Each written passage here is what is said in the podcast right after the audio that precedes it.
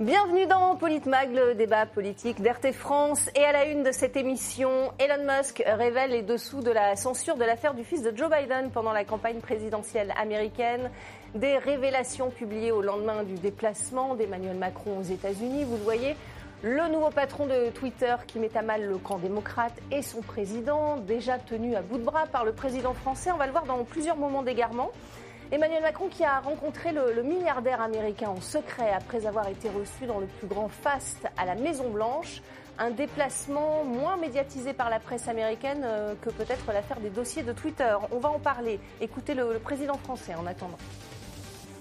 My dear friend, I'm immensely grateful for the honor once again of this unique opportunity.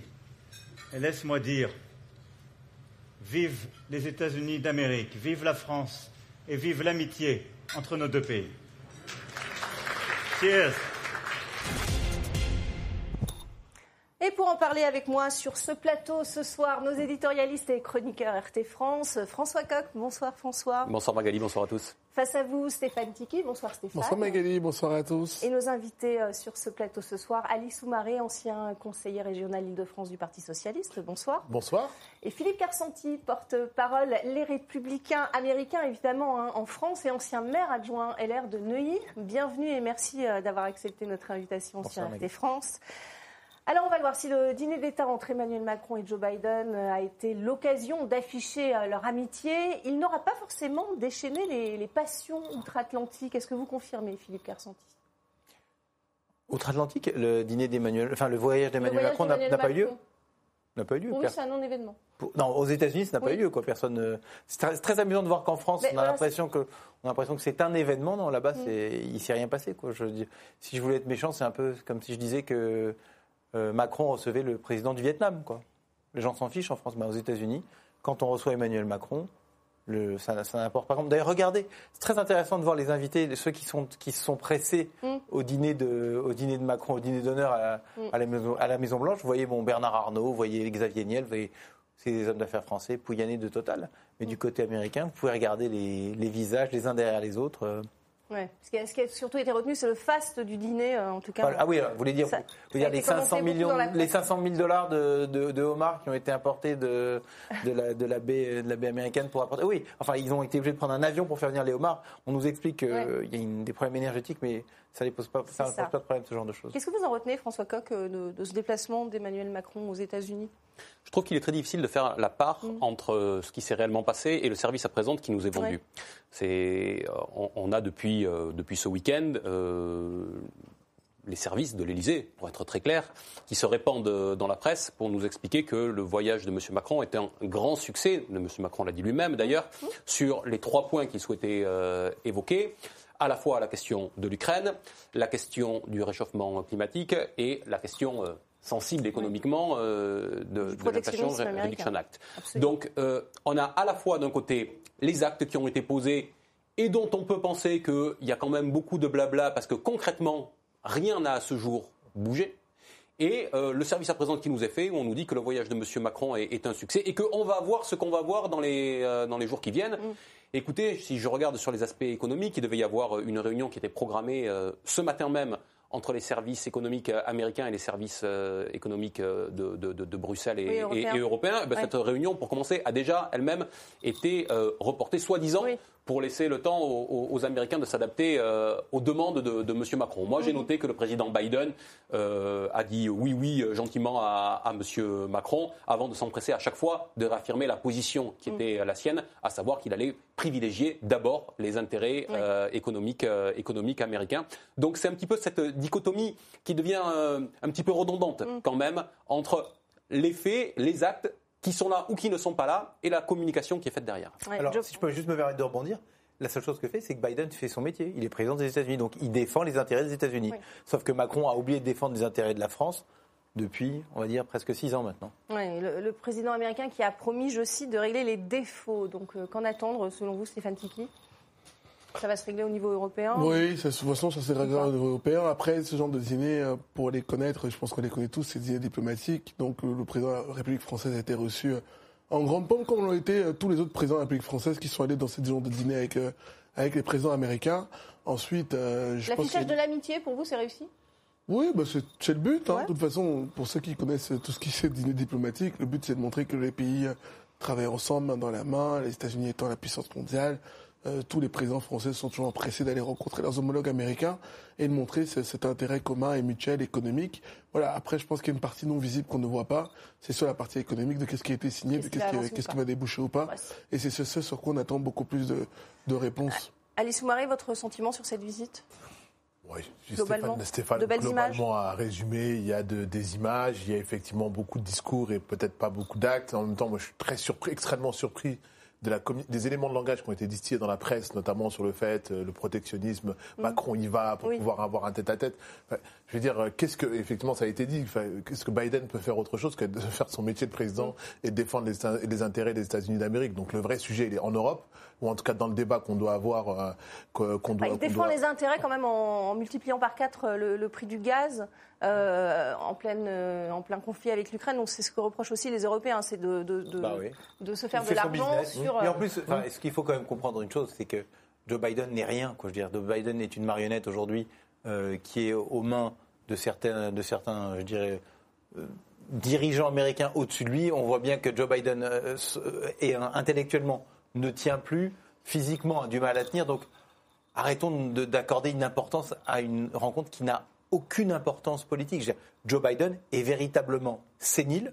On a pu le voir, on l'a vu avec. On va le voir justement, on va vous montrer les images. Le montrer, mais on va le voir quand, euh, Emmanuel Macron essaie de lui faire montrer, de lui montrer le chemin. Enfin, donc mm. ces rendez-vous n'ont aucune importance. Comme, dit, comme disait Stéphane, ça se passe derrière, c'est ce qui se passe derrière la scène qui est important. Mm. Mm. Ça tranche en tout cas avec euh, son déplacement quand il était allé voir Donald Trump. Moi, c'est le, voilà, c'est ça, c'est le, le, terme marionnette qui, qui, m'amène à, réfléchir à ça, c'est-à-dire que Joe Biden choisit ses interlocuteurs. Ces dernières années, l'interlocuteur privilégié des États-Unis d'Amérique, en Europe, au sein de l'Union européenne, c'était l'Allemagne. Mm. Depuis que M. Biden est en place, ça s'est détourné de l'Allemagne vers la France. Mm. Devons-nous en être flattés? Pas forcément, parce que le président Biden sert, vous avez raison de le dire les uns et les autres, d'abord, et c'est logique, mm. ses propres intérêts. Or, il voit que M. Macron, lui, est toujours en train de dissoudre la France au sein de l'Union européenne, alors que les autres pays au sein de l'Union européenne, l'Allemagne, la première, commence aujourd'hui à resserrer sa politique sur ses propres intérêts. Autrement dit, faire la même chose que ce que font les États-Unis, que ce que font tous les pays aujourd'hui dans le monde. La France est le seul pays à aller à contre-courant, à défendre une souveraineté européenne, des intérêts économiques exclusivement au niveau euh, européen, quand chacun est en train de mettre en place des règles de protectionnisme pour reprendre en main sa souveraineté économique, industrielle et, euh, énergétique. et, énergétique. Et donc finalement, M. Biden euh, a beau jeu aujourd'hui de donner à voir le président Macron quand il vient en voyage aux États-Unis. C'est votre sentiment, Alice Moiré, la, la France ne fait pas assez de protectionnisme national? En tout cas, la France, elle ne se remet pas suffisamment en question et je crois que ça a été dit, un, sur la com, trop de com et pas assez d'actes, ça c'est le, le, premier des sujets. Et effectivement, il y a un vrai sujet. Est-ce que ça passe par euh, euh, une forme de protectionnisme. Je sais pas, j'ai pas la, la, formule, la morale magique, c'est pas forcément ma fibre. Mais en même temps, il faut se poser les, il faut se poser les bonnes questions. Quand effectivement l'Allemagne se comporte comme elle peut se comporter, quand les États-Unis, ça, il y a pas de surprise, il y a, a, pas de surprise. Donc il y a un sujet qui est franco-français qui doit pouvoir se, se poser. Mais encore une fois, j'insiste sur le, c'est peut-être mon tropisme un peu communication. C'est quand même, c'est-à-dire qu'on a un président de la République aujourd'hui qui a été élu avec des difficultés en France, et il y a des éléments de langage qui sont distribués sur le fait, on va aller donner, faire la leçon à euh, à Biden sur le protectionnisme, alors que précisément les Français. Les éléments de langage, c'était qu'il fallait resynchroniser les agendas respectifs. bah alors c'est encore plus grave. C'est encore plus grave. Je crois qu'aujourd'hui, ce, ce, que les Français attendent aujourd'hui du président de la République, ou en tout cas du gouvernement français, c'est d'abord de pouvoir être protégé euh, dans le contexte dans lequel on connaît aujourd'hui, où on est, on est en train de se, de se, demander si on va pouvoir euh, avoir bénéficié du gaz 24 heures sur 24, enfin du gaz de l'électricité. L'électricité, s'il n'y aura pas de coupure, ça on va en parler aussi. Stéphane Tiki, vous direz. Oui, il y, y, a une multiplicité des sujets. Euh, d'abord sur, le, côté euh, économique de tout ce qui se passe avec Joe Biden, euh, la réalité c'est que dans tous les cas, le président américain a invité le président français. La France a toujours eu ce côté un peu gendarme du monde, donneur de leçons ça date pas d'aujourd'hui, hein, d'aller donner les leçons. Encore plus avec ce qui s'est passé à la COP 27. Euh, le, problème, c'est surtout ce que disait M. Soumaré, c'est au niveau des éléments de langage. C'est qu'on peut pas aller donner des leçons à des pays quand on n'arrive même pas à appliquer ses propres leçons sur, sur soi-même. Donc, euh, donc voilà. Après, sur le fait que le, président, en ce moment, moi, c'est ma philosophie que je pense. Il fait beaucoup d'international, il fait beaucoup de sommets. Et voilà, parce qu'il y a beaucoup de problèmes aussi à l'intérieur. Alors on va voir justement, on en parlait, la presse américaine qui a beaucoup commenté aussi le comportement du président américain pendant cette visite. Joe Biden qui est apparu, vous le voyez, un peu perdu à plusieurs reprises. Euh, on voit Joe Biden errer euh, sans but. Il a dû être euh, continuellement ramené au groupe par, par Emmanuel Macron. ces images, Philippe Carsanti, ont beaucoup été commentées, là on le voit encore, par, par, par, les médias américains. Qu'est-ce que ça dit selon vous? Comment est-ce qu'un chef d'État peut accueillir son hôte français avec ces, ces moments d'égarement? Alors, je permettez-moi d'être en désaccord. Les médias américains, certains médias américains ont fait remarquer euh, les égarements de Joe Biden, mais euh, la majorité des médias dominants, que ce soit CNN, que ce soit euh, les Washington Post ou le New York Times, non, mm. oublient que totalement la sénilité de Joe Biden. Et c'est vraiment ça qui est important. Et vous savez, on est dans un monde assez fou où donc on a d'un côté Emmanuel Macron qui va chercher des photos pour agrémenter son album et pour montrer, regardez comme je suis quelqu'un d'important, je suis avec l'homme le plus puissant du monde, mais en fait, en face de lui, il y a une marionnette qui n'est pas puissante du tout, qui n'est rien. Il a un pays très puissant, effectivement, et on a un président américain qui ne représente plus rien lui-même. Donc c'est quand même assez dingue, et on est dans un, dans un monde de faux semblants où chacun va chercher quelque chose. Les images d'Emmanuel de, Macron aidant euh, Joe Biden à retrouver son chemin sont assez pathétiques et ne sont vraiment pas montrées et décortiquées comme elles devraient l'être euh, aux États-Unis. Ah on va le faire ici. Moi, juste pour répondre, déjà, moi, je ne suis, pas très à l'aise pour commenter l'état de santé de tel ou tel. Oui, euh, excusez-moi, c'est pas, mon, pas mon sujet. Juste pour revenir Imaginez sur... un président français. Euh, Écoutez, on fait la politique. Ses absences absence ou pas absence, quand quelqu'un a été élu, il a été élu par le peuple. Non, mais, si vous considérez, non mais pardon, si vous considérez qu'il n'est pas apte à être président, eh ben on n'élit pas, on vote pas pour lui. À partir du moment où les gens ont voté pour lui, non mais sinon c'est la démocratie et vous contestez la démocratie bah, et vous contestez l'élection, ça c'est encore un autre sujet. je pense que ça, ça mériterait beaucoup de commentaires si ah, ça arrivait en France en tout mais, cas. Mais juste pour terminer, que Joe, et d'ailleurs Joe Biden, peut-être qu'il n'est pas si sénile que ça parce que visiblement il défend les intérêts des Américains en mettant d'abord les intérêts des Américains avant les intérêts des Européens. Non, on ne peut pas dire que quand il fait ça, il est irrationnel, de l'autre côté il est sénile. Mais en tout cas il est suffisamment clairvoyant pour faire passer les intérêts des Américains avant. Et ce qu'on aimerait que le président français fasse, euh, et d'ailleurs je voulais terminer mon propos là-dessus, mm. c'est qu'on compare beaucoup les États-Unis, la France et l'Union européenne. Les États-Unis, c'est un seul pays. L'Union européenne, c'est une somme de plusieurs pays. C'est-à-dire que chacun doit défendre son intérêt national avant l'intérêt européen. Donc que Joe Biden fasse son job de président des États-Unis, il a fait, il a tout à fait raison. Et comme disait tout à l'heure M. Soumaré, ce qu'on attend du président de la République française, c'est qu'il mette d'abord les intérêts des Français avant les intérêts des autres. François ce qu'il ne fait pas. Ce qu'il ne fait pas. C'est ça, c'est ce qu'on attend. Un commentaire, François Coq, sur euh, voilà, ces, apparitions parfois qui surprennent. Euh, non, je comprends, que, je comprends le propos de M. Kersanti parce que vous êtes engagé en tant qu'acteur dans la politique euh, américaine, puisque vous êtes le représentant du Parti républicain euh, en France.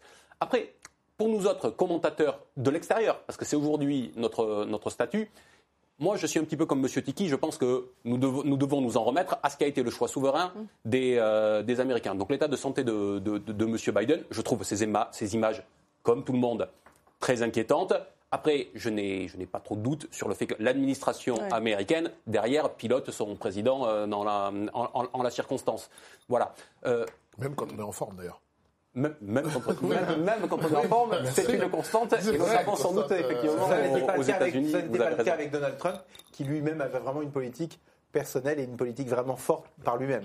vous êtes nostalgique, Philippe on l'a bien compris. on va en parler. Hein. Alice Soumaré, un commentaire sur, euh, sur euh, ces, moments avec Emmanuel Macron, qu'il a ramené plusieurs fois euh, Joe Biden, justement dans la pour la photo de face parce qu'il se retournait assez souvent, il était un peu perdu. Donc est-ce que, est que ça vous inspire Et vraiment sans jeu de mots et sans populisme, je, dirais moi j'ai envie qu'il nous ramène nous les Français dans la dans la bonne direction et surtout qu'il puisse à un moment donné nous, nous rassurer sur aujourd'hui les problèmes d'électricité et autres et tout. Après c'est le jeu diplomatique, ça a été dit, il faut pouvoir le il faut pouvoir il faut pouvoir le faire et je pense qu'il y a le côté entre guillemets euh, regardez j'aiguille entre guillemets moi Emmanuel Macron j'aiguille le, le, président le président américain mais encore une fois, il y a une forme de décalage entre ce qu'on peut voir aujourd'hui à l'international, c'est son rôle, il est chef de l'État, c'est en partie son rôle, il est chef de l'État, et en même temps ce qu'on peut attendre de ce qu'on peut attendre de lui. Ah, Surtout que maintenant, il commence même à livrer des interviews à l'étranger sur euh, ce qui se passe en France, alors que lui-même disait que oui, qu'il fallait pas mélanger, c'était pas la tradition de faire. Ça fait longtemps qu'il a dérogé à la règle. Mais pour ne pas pour ne pas contourner la question qui est qui est, qui est la vôtre sur l'état de santé de, de M. Biden, la question c'est qu'aujourd'hui c'est difficile de le commenter. Par contre, on peut constater que pendant la campagne américaine, la question de l'état de santé du mm. président Biden n'a que peu été mise sur la table, alors que, de fait, avant l'élection. C'est nécessairement un enjeu euh, important de savoir euh, dans quel état est la personne qu'on va, qu'on peux va élire permettre, pour ça nous renvoie au sujet qu'on traitera juste après, Ouais. qui est la manipulation des médias, notamment de Twitter, qui ont tout mis sous le, sous le, sous le tapis et qui ont caché toutes les informations qui étaient une gênantes pour Joe le Biden. Covid en plus, donc euh, Voilà, les et il a fait, apparitions il a fait si campagne au fond de sa cave. Il a fait campagne au fond de sa cave. hein. Je veux dire, c'était pas. Non, mais c'est une réalité. Non, non, c'est une il réalité, faisait des vidéos au fond de sa cave Bon, et qui, étaient diffusées, qui étaient diffusées c'était dans pas, le les, Il a pas il a pas fait un meeting. quotidiens. Il a pas fait un Euh, meeting. Soyons concrets et cash. L'état de santé de Joe Biden, ça date pas d'aujourd'hui. hein. Pourquoi tout le monde fait comme si c'est waouh, breaking news, on vient de découvrir que Joe Biden était une personne âgée avec une, pas une capacité. Enfin, Joe Biden, c'est pas Barack Obama. Ça n'est c'est pas une personne âgée. À C'est chaque fois, ça personne nous sénile. surprend. Une personne. C'est pas une question d'âge. Oui, mais c'est une un question d'aujourd'hui. Avant l'élection, on le savait déjà. Non, les médias l'ont Oh, non, si, peut-être vous, mais les médias l'ont caché, l'ont caché sciemment, et on a vécu pendant toute cette période de campagne. Encore une fois, comme euh, comme disait François, je suis peut-être engagé, mais il y a un moment, vous savez, moi j'ai été j'ai été un des rares républicains à l'époque qui critiquait euh, George Bush quand il a fait la guerre en Irak, à l'époque où Joe Biden soutenait la guerre en Irak. Donc j'ai vraiment une, une forme de vraie une de vraie liberté. Mais là, quand on voyait vraiment Joe Biden qui n'avait pas les capacités physiques, qui n'était pas en mesure, et quand on voyait tous les médias cacher toutes les informations dérangeantes sur Joe Biden, c'était vraiment une manipulation. Donc pour dire oui, il a été élu, est-ce qu'il a été élu de façon équitable? Je ne le Je pense ne sais pas. pas si ça a été Ah, caché. en tout cas, ça n'a jamais été un thème central de la campagne. C'est vrai. Voilà. Alors on va, on je continuer, on va continuer. Il y a eu un moment aussi qu'on aimerait bien commenter euh, de son déplacement aux États-Unis. On retiendra euh, d'Emmanuel Macron cet éloge de, de la baguette euh, inscrite au patrimoine immatériel de l'humanité à l'UNESCO. Séquence parfaitement préparée et écrite comme un, un late show américain avec une touche française. Regardez. Dans ces quelques centimètres de savoir-faire passés de main en main, il y a, exactement l'esprit du savoir-faire français. C'est-à-dire que c'est quelque chose d'inimitable. Ça paraît être juste matériel. On a un produit qui est inimitable. Beaucoup ont essayé de le faire. Ils ont fait un truc industriel qui n'a pas de goût. Voilà, Emmanuel Macron qui défend la France, Alice Soumaré. Oui, finalement. et là, il est pour le coup, hein, faut, il y a pas de, moi, j'ai pas de sujet par rapport à ça. Il est dans son rôle. Il est dans son rôle, c'est normal. Et en plus, et c'est vrai, c'est vrai, la baguette pour le coup fait partie du patrimoine euh, français. Donc, il est complètement dans son rôle. J'ai pas, je, je- il faut critiquer quand il faut critiquer, mais quand il est dans son rôle, Ouais, bah, il n'y a pas de, sujet. Il est dans son rôle, mais il est ramené à la réalité quand même, parce que Oui, les ce, qui a boulangers été vont- ser- ce qui a été servi à table au repas, il y a deux produits, notamment en plus de la baguette, qui font partie de notre art de vivre et de nos spécialités. Ce sont quand même le fromage et le vin. J'ai noté, mais parce que ce n'est pas un Des détail. fromages américains. c'est que c'est des fromages. Alors, des vins américains, on sait qu'il y a de bonnes choses qui sont produites, notamment en Californie. mais il y a des fromages américains. Je ne suis pas expert, donc je ne me prononcerai pas sur le sujet. Mais ce que je veux dire, c'est qu'il y a un message politique qui est aussi envoyé, pour le coup, par M. Biden et ses équipes là-dedans. Alors, tout cela n'est pas décisif, mais ça reste un message euh, normal. politique. Oui, c'est normal, ils sont aux États-unis, oui. Ils sont aux États-Unis, Oui, on attend d'un dîner d'État Bah, quand il sera en France. euh, quand il sera en France, là, pour le coup, on pourrait se dire oui, bah si on, on distribue des produits américains, Nous, mais là, nous sommes normal. des frères d'armes, non C'est pas C'est- ça, normal. pas ça Non, que mais- disait oui, monsieur, monsieur euh, Ah bah moi, je, pensais que vous alliez plus réagir sur la baguette parce que le prix oui. du pain a, énormément Alors, moi, augmenté en France et euh, les, boulangers risquent je, de, manifester pour aussi la semaine président prochaine. sur le le prix 23. de la baguette, pardon, sur le- Oh, le, fait de mettre la baguette. mais faut mettre la baguette, c'est une bonne chose, c'est un produit français. Sauf qu'il est très cher en ce moment. Oui, mais c'est quand même une. Enfin, s'il met pas en avant un, un produit français, on dit qu'il fait pas. Quand il met en avant un produit français, euh, c'est quand même bien. Oui, voilà. Ok, C'est gentil, mais Juste, attendez, je termine Oui, ma phrase. Je- je mettre en avant un savoir-faire français, c'est une bonne chose. Ensuite, en ce qui concerne ce que disait François, euh, sur le, le- le- vous avez raison, vous êtes un peu taquin, mais c'est vrai que dans les dîners d'État français, ce sont les produits français. Dans les dîners d'État américains, bah, c'est les produits américains. Ouais, bon.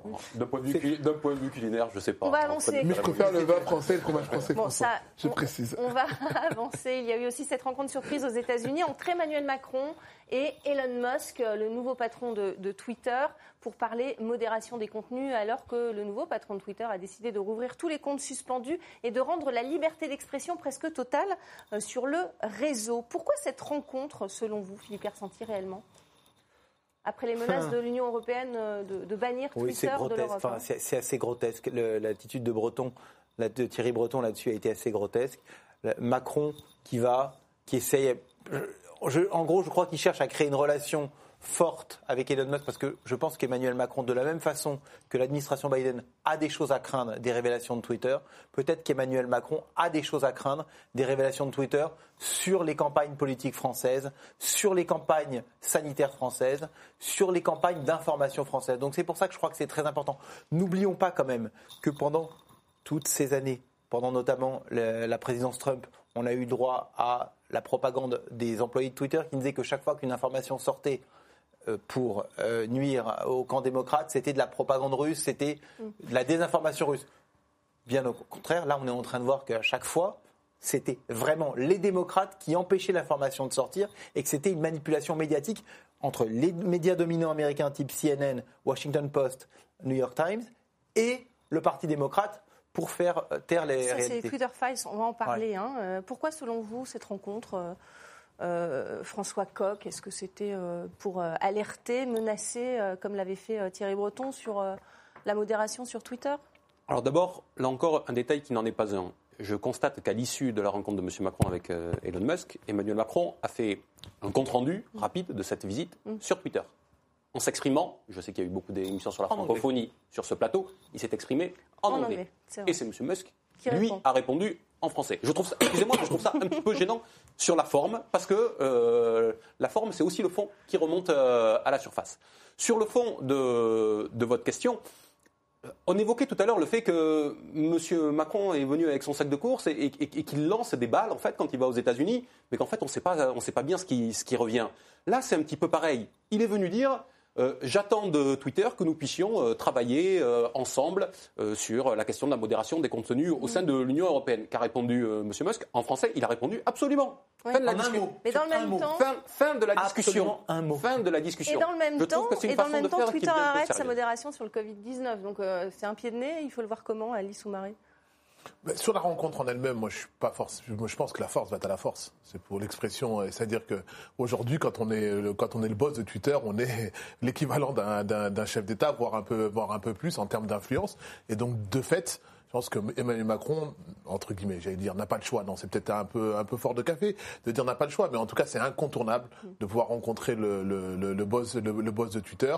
Après, est-ce qu'il y a des choses à craindre? J'en suis moins sûr, mais en tout cas, c'est important en termes d'outils d'influence, effectivement, y compris en termes d'avenir, de pouvoir avoir des, des, des discussions avec le, le patron de Twitter, qui est quand même un sacré euh, un sacré personnage.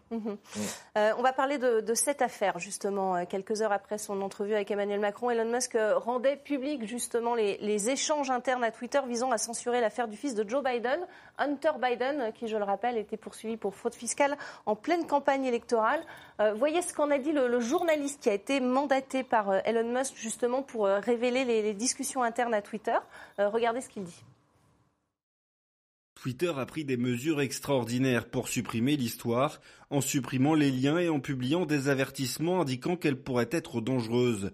Ils ont même bloqué sa transmission via message direct, un outil jusqu'alors réservé aux cas extrêmes, comme la pédopornographie.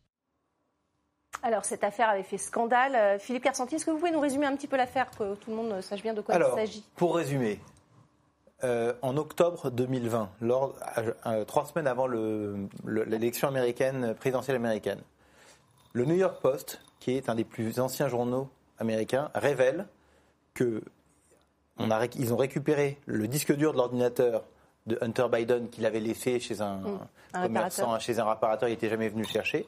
Ils se sont rendus compte, ce commerçant s'est rendu compte qu'il y avait des dossiers dedans inquiétants, de la drogue, euh, de la pornographie, tout un tas de choses. Il les a remis au FBI. Le FBI a caché le dossier. Lui les a remis au New York Post. Le New York Post en a fait une information. Et qu'est-ce qu'a fait Twitter? Twitter a totalement censuré l'information, a coupé les comptes de ceux qui en parlaient et a même, et même intervenu dans les messages. Et même des personnalités qui en parlaient, hein, Voilà, pas exactement. que des comptes anonymes. Et donc, son- ce dont on s'aperçoit aujourd'hui, c'est que cette affaire qui était vraiment une affaire qui aurait dû faire basculer l'élection en faveur de... Non, quand on Enfin, voit... le- le- qui aurait le- dû apparaître en tout cas dans non, la mais- campagne. non, mais quand on voit l'importance, souvenez-vous de l'élection de 2016 où les emails, euh, les Hillary emails Clinton. d'Hillary Clinton ont permis de faire basculer l'élection en faveur de, de Donald Trump. Là, une immense, une immense, un immense scandale où on voit tous les dossiers de corruption avec le fils de, euh, de Hunter Biden. euh, en Ukraine notamment, quand on, sait, quand on voit que la guerre qui, qui se passe en Ukraine actuellement, on comprend qu'il y a des vraies, ins- il y a des vraies- il y a des vraies implications. Donc on voit que cette élection a été complètement manipulée par Twitter, mais aussi par les autres médias, les réseaux sociaux type Facebook et donc les, les médias dominants. Et donc je vous dis aujourd'hui, le vrai sujet très intéressant, c'est de savoir qu'est-ce qu'ils sont en train de faire chez Facebook? Est-ce que Facebook est en train de trouver un moyen de détruire toutes les communications internes qu'ils ont eues à l'époque pour couvrir leur manipulation aussi? C'est un sujet qui, aux États-Unis, moi je vous le dis et je suis très clair, si on va au bout du sujet, c'est le plus gros scandale politique de ces 50 dernières années aux États-Unis. C'est votre sentiment, euh, François Coq? Après, je, prendrai vos avis. Ah, il y, a beaucoup de choses dans, dans, cette affaire. La première, c'est que. l'affaire, on la connaissait. L'affaire, on la connaissait, mais euh, on, voit là avec les révélations qui sont celles de Twitter, on a un peu la genèse du processus qui fait que de censure, de censure, voilà, qui fait que tout ça n'est pas sorti. Et ça, ça doit nous amener à nous interroger sur comment fonctionnent aujourd'hui ces entreprises qui sont à la tête de grands réseaux dits sociaux.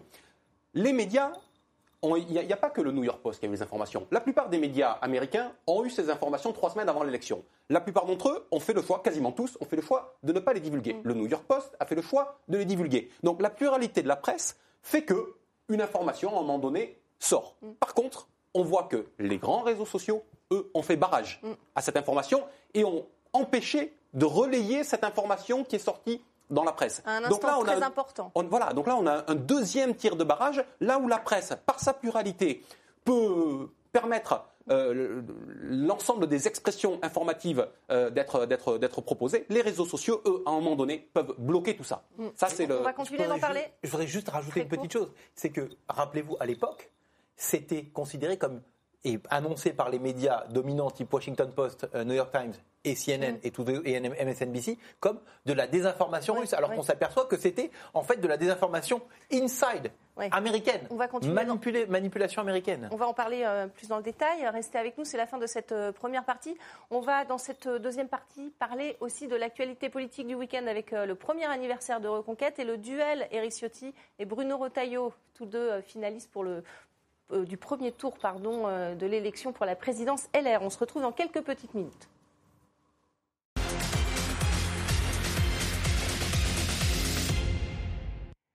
Bienvenue dans cette euh, deuxième partie de Politmag. On continue ce débat sur les dessous de la censure de l'affaire Hunter Biden par Twitter en pleine campagne électorale.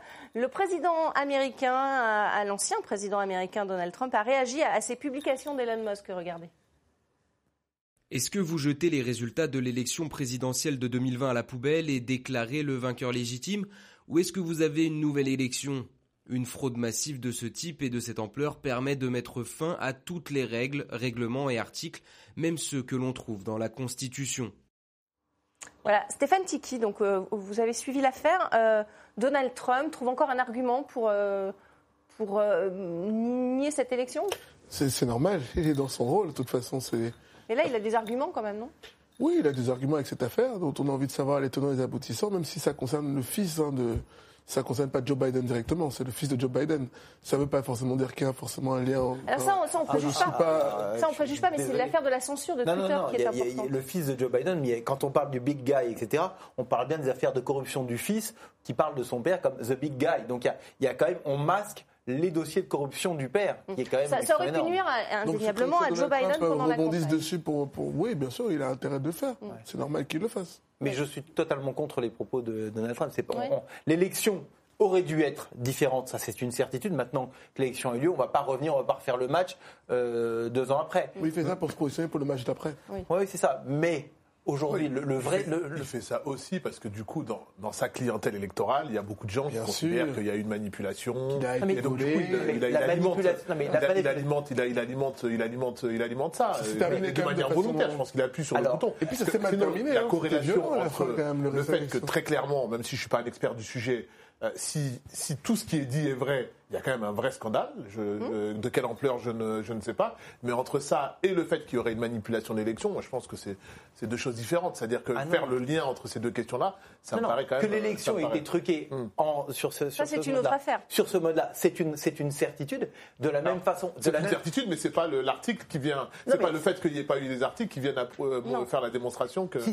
non, ça, ça, montre bien la volonté des médias dominants et notamment des réseaux sociaux d'empêcher toute information qui pourrait nuire à Joe Biden pour essayer de chasser Non, Donald je Trump crois du qu'il y a pouvoir. aussi une remise en Oui, cause des est- médias sociaux, des réseaux sociaux qui, à un moment donné, ont vu l'influence que certaines infos ont eu à la veille d'élections. Et donc, du coup, se dire, à un moment donné, on essaie de, voilà, de temporiser. mais est-ce que c'est au réseau social de faire la part des choses en disant attention là ça va être trop dans un sens ou dans l'autre euh, Mais parce que du coup, on, on peut avoir aussi à un moment donné tout un tas d'informations qui sont pas forcément vérifiées ou qui sont. Non mais là qui c'est vérifié, arrivent à- c'est le New C'est- quand même un alors, journal sérieux. Moi, je connais encore une fois, hein, je me garde bien parce que je, je suis pas un expert du, sujet sur le sur le fond, mais au moment où le dans le contexte, au moment où le sujet sort, est-ce qu'on a on disposait de toutes les informations qui permettaient, peut-être, Quand le New York peut-être, Mais non seulement je- ça, je- mais non seulement, mais c'est le seul média et article qui a été censuré par tous les réseaux sociaux. Donc il y avait vraiment une volonté. Ils ont compris que cet article allait être les emails d'Hillary Clinton et allait faire chuter Oui, mais la entre, campagne entre de, Hillary de Biden. Clinton, qui était elle-même candidate, et ses emails, et le fiston, et faire le lien entre le, c'est la le- même le chose. fils. C'est non, mais même- non, non, parce attendez, l'ordinateur de Hunter Biden montrait les méthodes de corruption du père Non, mais de façon considérable. Oui, c'était Hillary Clinton voilà, le c'était Hillary protagoniste. Clinton, Quand Biden Hunter, Biden fait de la corruption, excusez-moi, Hunter Biden a touché des millions de dollars en Ukraine de Burisma qu'est-ce qui nous prouve qu'à toutes les informations sont bonnes et qu'il n'y a pas eu de parce que c'est le York rien- ne vous le prouve peut-être. Attendez, Voilà, les voilà, amis, on va attends, peut-être attends, Alors que Hillary Clinton, c'était les mails. Donc, Rien ne vous le prouve, mais la, différence, c'est pourquoi les gens n'ont pas le droit d'avoir cette information. Qui est l'employé de, Twitter parce qu'on est à la veille d'une élection capitale. Et alors Si on mettait Et un- peu de droit dans tout ça. Parce que, pardon, en mettant un peu de droit dans tout ça, on va quand même pas juger individuellement Hillary Clinton qui est dans une affaire de mail dans laquelle elle est concernée en premier acteur. Et Hunter Biden, qui lui est le fils de Joe Biden, qui est dans une, dans une deuxième affaire. Non, non, précisément. différents. Parce que le, père est, Vous permettez, s'il vous plaît. Juste, Hillary Clinton est la protagoniste numéro un de cette histoire des mails. Hunter Biden n'est pas Joe Biden qui n'est pas candidat à l'élection lui-même. Alors, alors, je me Attendez. permets, je voudrais bien, si- on- débat, Alors, il faut allez, s'écouter. Voudrais Philippe, et ensuite je donnerai la C'est parole à, pour ça que à j'ai Je vais terminer. Laissez-moi juste Vous voyez, terminer. ça fait débat, hein, je alors. termine juste. Deuxi- Deuxième point, que, Joe Biden réagisse comme ça aujourd'hui, c'est normal, il fait du clientélisme politique. Déjà à la fin de l'élection, si vous êtes honnête et sincère, il avait déjà contesté cette élection. Ça s'est terminé dans, un climat un peu de, tension, de, bagarre, de, violence, euh, cette fin d'élection-là. Donc, mais non, mais c'est la vérité. Alors, l'élection n'a pas été pacifique. On peut pas. Oui, non, mais ça n'a rien rendre- à voir avec cette Non, mais bien sûr, Biden- ces gens qui ont voté pour Biden ont, sont pensés qu'ils ont déjà, ceux gens qui ont, par- qui ont voté pour Trump sont partis du postulat qu'on leur avait volé l'élection. était, était légitime. Je parle pas d'ascension, Magali. Je dis juste que l'ascension n'est jamais légitime. Voilà. Je dis simplement que les gens qui ont voté pour Trump à l'élection présidentielle ont été dans l'état d'esprit qu'on leur a volé l'élection. Oui. Donc, qui disent aujourd'hui, qui disent aujourd'hui que l'élection a été volée, Alors, Moi, je Philippe voudrais Carpentier, répondre. c'est attendez, clientélisme politique. Attendez, je voudrais répondre. d'accord pour dire Je voudrais répondre. Biden, pour répondre à ce que, euh, vous dites. Hunter Biden n'est rien si ce n'est le fils de son père. Et donc, quelqu'un qui touche des millions de dollars en Chine, des millions de dollars en Ukraine, avec les réseaux de corruption qu'il a établis. Donc, cet ordinateur, quand il révèle que Hunter Biden a touché de l'argent de façon indue, la drogue, la pédopornographie, tout ce que vous pouvez imaginer sur Hunter Biden, c'est très important et ça touche Joe Biden puisque Hunter Biden n'aurait jamais eu ses contrats, notamment avec Burisma en Ukraine, s'il n'y avait pas eu son père Si, qui avait si fait Hunter pression. Biden est drogué, Pardon, Non, mais Ça c'est va pas pas pardon, pas pardon, Stéphane. Non, mais Joe Biden François peut ne pas être drogué d'accord. et Hunter Pardon, Biden pardon, est vous- drogué. Vous allez tous pouvoir vous exprimer, Quelques- mais chacun votre tour. Quelques François éléments, peut-être quand même pour savoir de quoi on parle. Nous étions à trois semaines avant l'élection américaine. Le New York Post a choisi de sortir cette information en pensant que les données étaient crédibles. À l'époque, les autres médias ne l'ont pas fait en pensant qu'elles ne l'étaient pas. Mais par contre, aujourd'hui, nous sommes plus de deux ans après, euh, après cet état de Eh, fait, et cette y compris le FBI a authentifié les données. Donc Absolument. maintenant, les, choses sont claires, ça a été authenti- authentifié de manière euh, officielle Hum. euh, par, euh, par, par- par toutes les plus grandes instances euh, américaines. Donc on parle de, de- de faits qui sont vérifiés. Ça, c'est le, le premier aspect. Le deuxième, est-ce que ça concerne M. Biden, président? Toute la partie pédopornographie, etc., Hum, ça peut être fils. discutable. En tout cas, on sait, et donc de manière authentifiée, je le redis, qu'il y a des liens de M. euh, Biden, père, président, euh, à l'époque où il n'était pas d'ailleurs président, à l'époque où il était vice-président de M. Obama, qui aurait euh, rencontré la société gazière ukrainienne contre rétribution financière. Ces éléments-là sont vérifiés.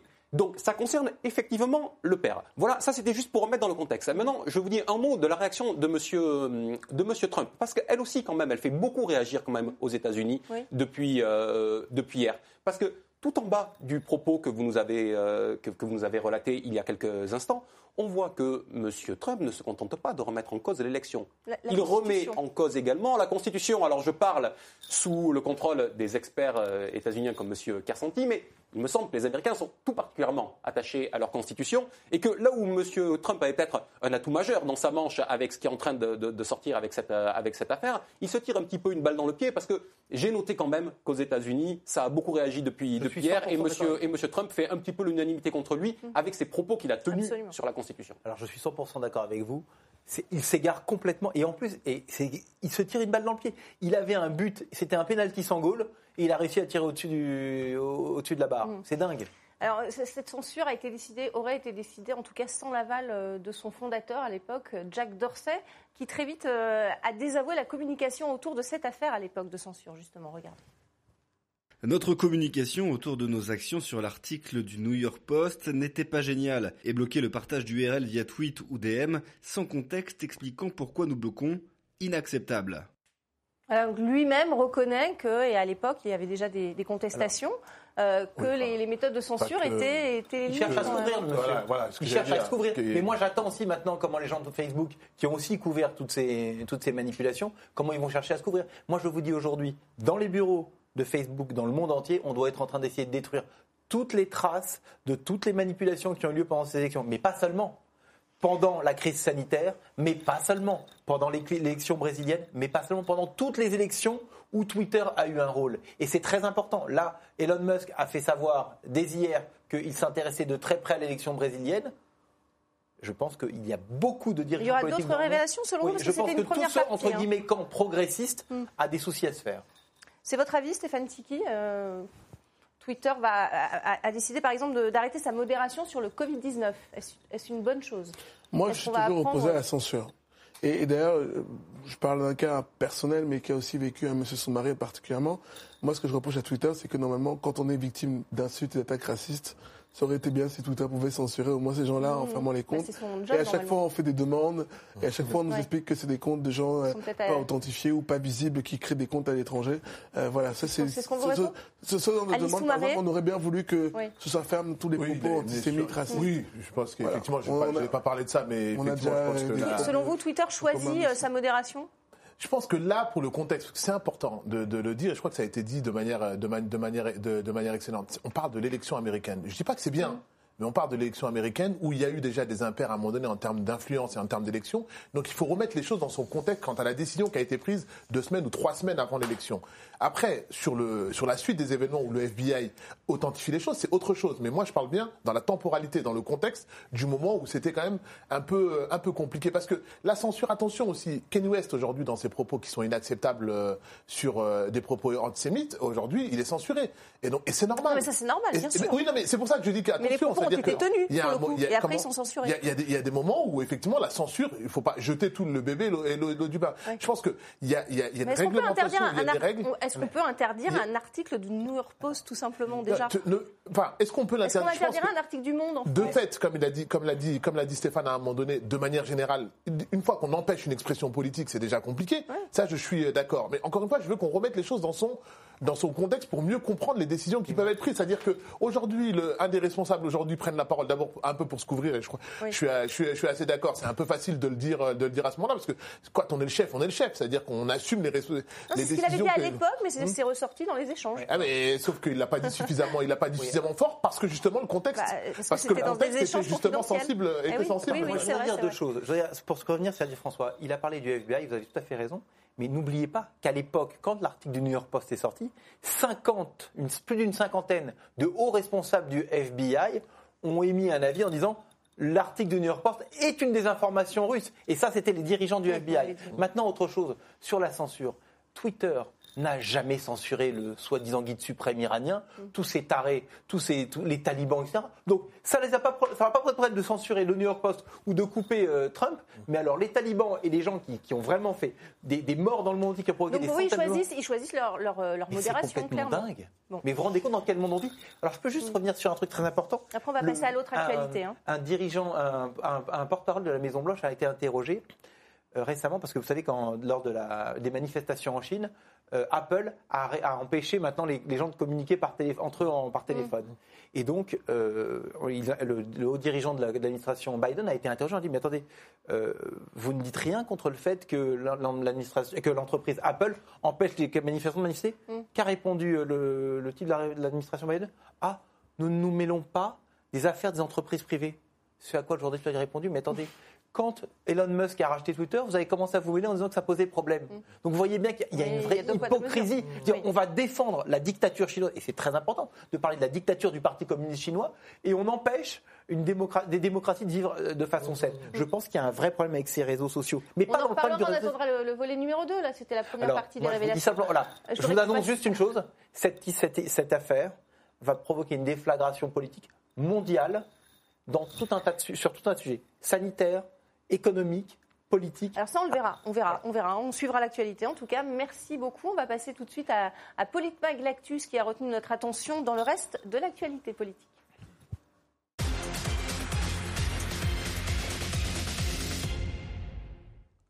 À la une de l'actualité politique ce week-end, le premier anniversaire de Reconquête, Éric Zemmour a, tenu ce dimanche un discours au Palais des Sports de Paris devant 4000 sympathisants. Souvenez-vous, il y a un an, il lançait son parti lors d'un meeting à Villepinte euh, devant 13 000 personnes, lançant dans le même temps sa, campagne pour l'élection présidentielle où il a obtenu 7,07%. Euh, Écoutez le, le président de Reconquête.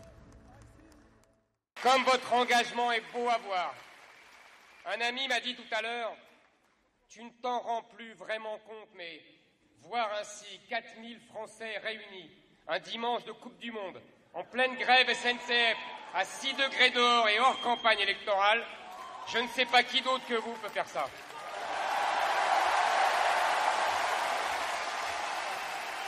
Euh, qui d'autre que vous peut faire ça François Coq, selon vous, est-ce qu'un parti peut faire ça le comble au Palais des Sports? 4000, 4000 euh, sympathisants Oui, l'organisation, euh, certains savent faire et certains seraient capables de le faire s'ils le jugeaient opportun politiquement. La question, c'est M. Zemmour avait-il besoin là de faire, euh, de faire ce, de, donner à voir quand même ce qui reste euh, une, belle impression de force, hein, 4000 mmh. personnes, et il a raison de dire que, il a, dire que, il a raison de dire que c'est du monde.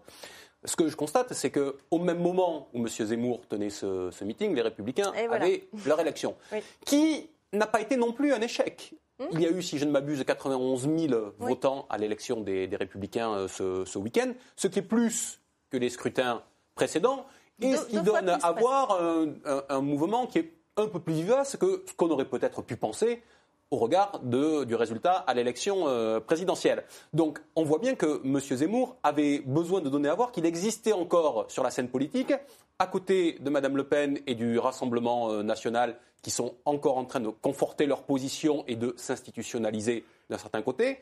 D'un côté, euh, LR qui est en train, à défaut de reprendre pied, mais de donner à voir que il reste une part d'attente, au moins chez les sympathisants et, chez, les, euh, chez les militants à côté d'un M. Macron qui relaisse quand même un espace euh, un petit peu plus actuellement sur sa droite, parce que vous savez, M. Macron, c'est le pendule de l'extrême centre, donc il est obligé de faire passer une, euh, une loi euh, avec la droite, et puis le coup d'après, une loi avec la gauche. Donc un coup, ça va être la loi immigration avec la droite, cette semaine, ça va être la loi sur les énergies renouvelables avec la, avec la gauche. Donc tout ça a créé... C'est un scoop, ça. on, verra, on, verra. on, dit que LFI est même prêt à voter avec M. Avec monsieur Macron. Donc, on, donc, donc on verra. Mais en tout cas, tout ça nécessite pour Monsieur, pour monsieur Zemmour de réidentifier un espace euh, politique. Alors, il n'a pas été très loin, hein. il a repris les bonnes vieilles formules de ce qu'il faisait pendant la campagne euh, présidentielle, mais il se redonne à voir. Hmm. Qu'est-ce que vous en pensez, euh, Stéphane Tiki? Bah, Déjà. Un meeting réussi? Meeting réussi, il faut savoir qu'est-ce qui se passe après le meeting. Eric Zemmour a fait plein de meetings, euh, plein euh, tout au long de la campagne présidentielle, avec le résultat qu'on a vu. Ouais, 7,07, c'est presque le double DLR d'ailleurs. Oui, mais avec combien de députés à l'Assemblée nationale, dont lui-même battu dans une circonscription à droite qu'il a choisi quand on a un parti politique qui n'a aucun député, pardon, hein, on ne peut pas comparer avec un parti qui est aujourd'hui un, un, un, des parti principaux. naissant, hein, si je puis me permettre. C'est pas une question de naissance. Hein. Emmanuel Macron avait créé En Marche, il a gagné l'élection présidentielle. Donc euh, l'argument de parti naissant ne marche pas. si ça, marche, ça marche quand même tout, parce que vous avez d'un côté un parti qui a été porté par l'intégralité de l'establishment et des, et des médias face à un parti Ah, qui a été. Pour, pour vous, Eric Zemmour n'a pas été soutenu par l'établissement. Pas du tout, non, il a Ah, été même, massacré. Il a été même. massacré. Zemmour, euh, Il a Il a, été, il a- il a eu un média, il a, non, il a eu Un un média un média, c'est News. Non, au Le début, reste, au début, beaucoup a été télévision, contre lui. Non, au début, on en parlait Oh. beaucoup. hein. Au début, il était. D'ailleurs, il était assez haut dans les sondages. Il s'est fait taper par tous les médias. pas passer Eric Zemmour pour une victime. Vous voulez, commenter peu- Alice Soumaré ou on passe au LR J'ai pas répondu Ah, encore. Merci, c'est gentil. Juste pour terminer, non, non, mais qu'il fasse des meetings parce qu'il y a une mobilisation. C'est le, euh, premier anniversaire, c'est tout. Voilà, de toute façon, ils, ils savent faire, et je connais très bien Olivier Hubeda, qui est un ancien d'ailleurs de la maison des Ouais. Républicains, qui a beaucoup de talent et qui sait le faire. Donc, euh, non, moi, ça me, voilà, je trouve ça normal. En tout cas, ça- Ensuite, ça, euh, ça fait déjà lourd, euh, ce- cette salle des sports remplie? Non, parce que les Républicains, de toute façon, on a toujours fait des grands meetings. Euh, là, le fait qu'il y ait cette élection-là, on voit quand même 91 000 personnes qui se mobilisent pour aller voter. Ça montre que les gens croient aujourd'hui encore à droite républicaine et qu'il y a un espoir d'alternance. Alors, Philippe et ensuite euh, Alice Soumaré. Non, je crois qu'il y a même une chose importante. Pourquoi il a- réussi à rassembler 4000 personnes Mm. Parce que d'un autre côté, vous avez donc le Rassemblement national qui fait euh, 90 députés, les LR qui font 50 députés, les, la gauche qui fait 70 députés ou 75 députés. Lui, il fait 7% aux élections présidentielles, il n'a pas un seul député. Donc Oui. il y a une vraie frustration, il y a une vraie clientèle qui a envie de venir et de se déplacer pour montrer une certaine force. Moi, je trouve qu'il il ne se renouvelle pas. Je trouve que Zemmour, le discours de Zemmour a pu être intéressant à un moment donné. C'est l'occasion de- des adhérents aussi de réadhérer. alors, ce qui est très important, c'est qu'il a fait la majorité de ses adhérents dans les trois mois qui ont, on va dire, entre décembre et février euh, 2021 et 2022. Maintenant, savoir est-ce qu'il va renouveler ses adhésions pour avoir ce parti. Il, avait, il a 130 000 adhérents aujourd'hui. On verra en mars combien il a d'adhérents. Mm. On va voir combien il va réussir à renouveler. Mais c'est sûr que la faiblesse. de- 25 000 dimanche, dit-il. voilà, voilà, voilà. Non, mais la faiblesse de son parti aujourd'hui, c'est qu'il n'a aucune représentation politique euh, élective, à part des sénateurs qui ont basculé dans son camp. Reste à voir maintenant qu'est-ce qu'il va faire aux élections européennes. Ce sera le vrai sujet et ce sera le vrai test de savoir s'il a réussi son entrée en politique ou non. Un, un- un commentaire, Alice Soumaré ou- Oui, euh, enfin d'abord un, je trouve pas ça anormal. Je veux dire, il a quand même une clientèle, euh, une clientèle, une clientèle électorale. D'autant qu'il a, faut noter, hein, quand même, il y a 100 deux, 130 000 adhérents quand il y a, même. il y a deux, il y a deux arguments quand même qui, euh, qui lui permettent de mobiliser. Alors il y en a un, le dernier, je il, est, co- il est cocasse, donc je le garde euh, pour, pour la fin.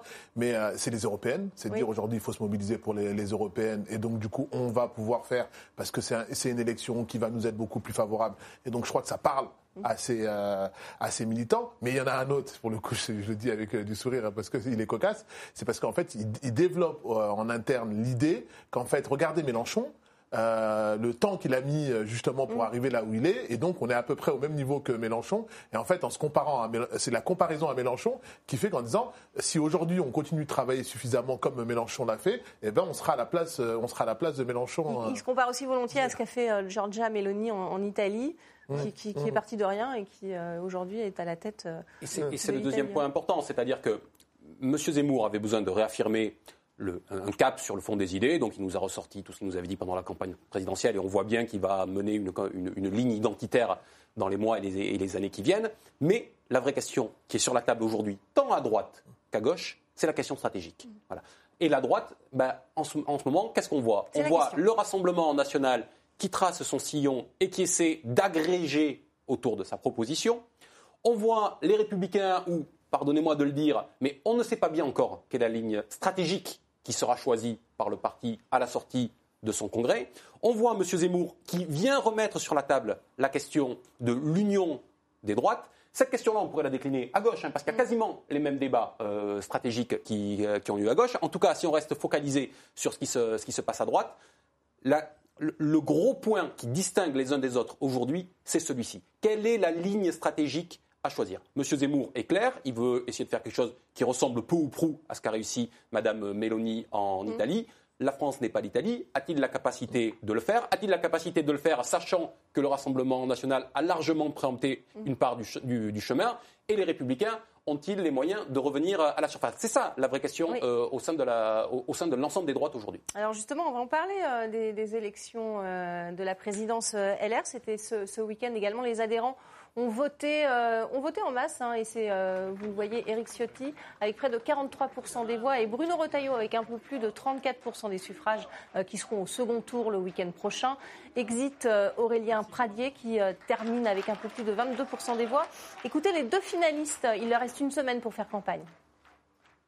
Je veux être au second tour le candidat de l'unité, du rassemblement sur une ligne de clarté que j'ai toujours défendue et exprimée, bien sûr dans cette campagne, mais tout au long de mon engagement euh, politique, public, une ligne d'indépendance de notre famille politique. Nous sommes les héritiers du général de Gaulle. Souvenez-vous, il y a quelques semaines, même quelques jours, on nous disait doctement que tout était déjà joué, qu'il n'y aurait qu'un seul tour, tellement c'était évident. Eh bien non, il y aura un second tour, seulement un peu plus de 5000 voix me séparent du score d'Éric Ciotti, et donc au contraire, tout est jouable.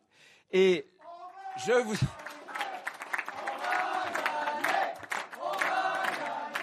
Alors, est-ce que tout est jouable, Stéphane Tiki Bah oui, tout est jouable. On a un vrai second tour avec deux lignes. Euh, J'espère qu'on aura une La vraie... ligne d'Éric Ciotti est, est plus dure, hein, je le dis pour nos téléspectateurs, euh, et elle est en tête. Oui, non, mais c'est bien, c'est le choix des militants. Ça montre l'adhésion à, la- à cette famille politique des Républicains dont tout le monde avait enterré euh, depuis de nombreuses années. Elle est toujours là. Et ça montre aussi cette force, euh, comme disait tout à l'heure avec Ciotti, d'indépendance. Hein, tant indépendance avec le, le côté droit, donc pas d'alliance avec les- l'extrême droite et l'union des droites, et pas d'alliance non plus avec En Marche. euh, Ciotti euh, parle à, à Éric Zemmour, si, si je ne m'abuse. Discuter ne veut pas dire s'allier. Euh, en tout cas, les, les militants, pourquoi se, se sont-ils plus intéressés à cette euh, élection Euh, ils, ont, ils ont voté à plus de 64, euh, 74%. Les élections internes pour le- la ligne de la famille politique sont toujours des élections qui passionnent les, les militants et les adhérents parce que de toute façon, c'est la- c'est d'abord la possibilité qu'ils ont le choix de s'exprimer euh, dans, cette- dans ce genre d'élection et puis chacun choisit son poulain. Les élections internes pour tous ceux qui sont ici, en plus qui ont fait des, des campagnes, c'est toujours passionnant. Chacun c'est son champion pour défendre euh, ses idées. Donc c'est normal, ça intéresse et puis euh, ça, permet aussi de changer l'idée. Et on a eu Christian Jacob, là il y a un vrai renouvellement. Les gens ont envie de savoir quelle va être la suite et puis quelle va être ligne portée, comme disait tout à l'heure François Coq par les Républicains, derrière le nouveau président, qui va être dans l'équipe dirigeante. Voilà, ce sont des questions qui sont toujours... Ouais. euh, Le plus modéré, c'est Aurélien Pradier, hein, des trois. euh, exit Aurélien Pradier. Euh, Philippe Carsanti, donc il reste euh, Éric Ciotti. Euh, euh, quel- quel est, finalement, les Républicains penchent vers une ligne plus dure, selon vous? Je crois pas que ce soit une ligne plus dure, Même avec simplement. le Et, mais regardez, hein. vous savez, Éric Ciotti avait gagné, était arrivé aussi premier euh, lors de la primaire euh, pour l'élection présidentielle 2022. Il a perdu. Donc, euh, et c'est Valérie Pécresse qui a gagné ensuite. Donc, on va voir un petit peu ce C'est qui va. deuxième, non? Non, je crois qu'il est arrivé premier. Oui, il premier- au premier tour, est arrivé premier. premier tour. Est arrivé premier. Donc, on va voir ce qui va se passer. Euh, la vraie question, moi, le- le- la- la problématique d'Éric Ciotti, c'est qu'il veut imposer en même temps que son choix à lui comme président du parti, le choix de Laurent Wauquiez comme candidat à la présidentielle en 2027.